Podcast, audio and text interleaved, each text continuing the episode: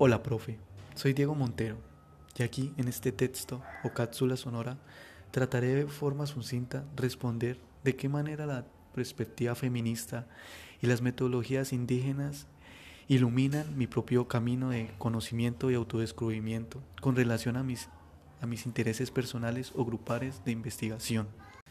Quiero iniciar con lo que personalmente me dejaron los textos de Joana Micarelli y Lila Abu Lughok, y es una reflexión sobre la imposición del yo y la ignorancia o la descalificación de los conocimientos ajenos que un sector privilegiado y dominante establecen. Un yo impuesto que genera en los individuos o grupos una incapacidad de reconocerse a sí mismos y tener una propia autonomía en su hacer y pensar relegándolos a un papel pasivo de sus propias vidas, como muy bien lo ejemplifica Lila por medio de Rich. Esas luchas feministas buscan alejarse o romper las cadenas de esa concepción masculina de las mujeres y poder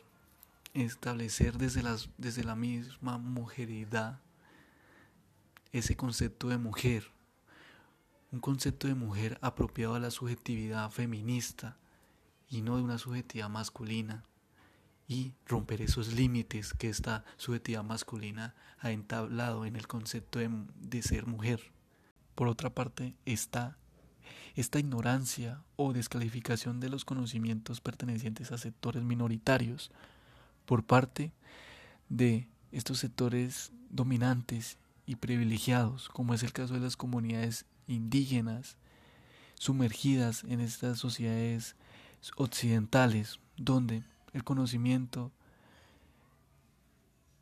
minoritario se descalifica por esta subjetividad mayorista de esta sociedad occidental, donde Joana Micaela nos hace reflexionar sobre ese deber de despojarnos de nuestros conocimientos privilegiados y occidentalizados al estudiar comunidades indígenas o estudiar comunidades diferentes a la nuestra, donde priman otros conocimientos, otros modos de ver la vida y así poder construir conocimiento a partir de esa enseñanza, de ese conocimiento. Entender que en un mundo subjetivo, pero una subjetividad dominante, es importante incluir otras subjetividades, otras visiones del mundo, para poder crear un conocimiento más completo o más inclusivo. Por último, como reflexión a mi ejercicio etnográfico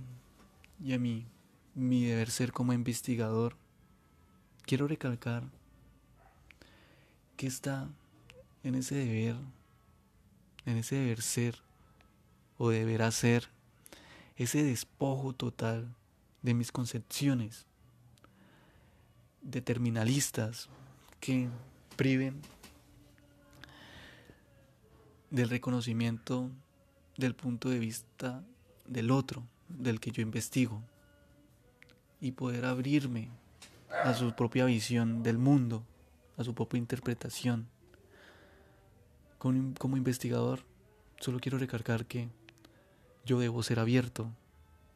a todas las visiones y como visiones que el otro tenga. Gracias.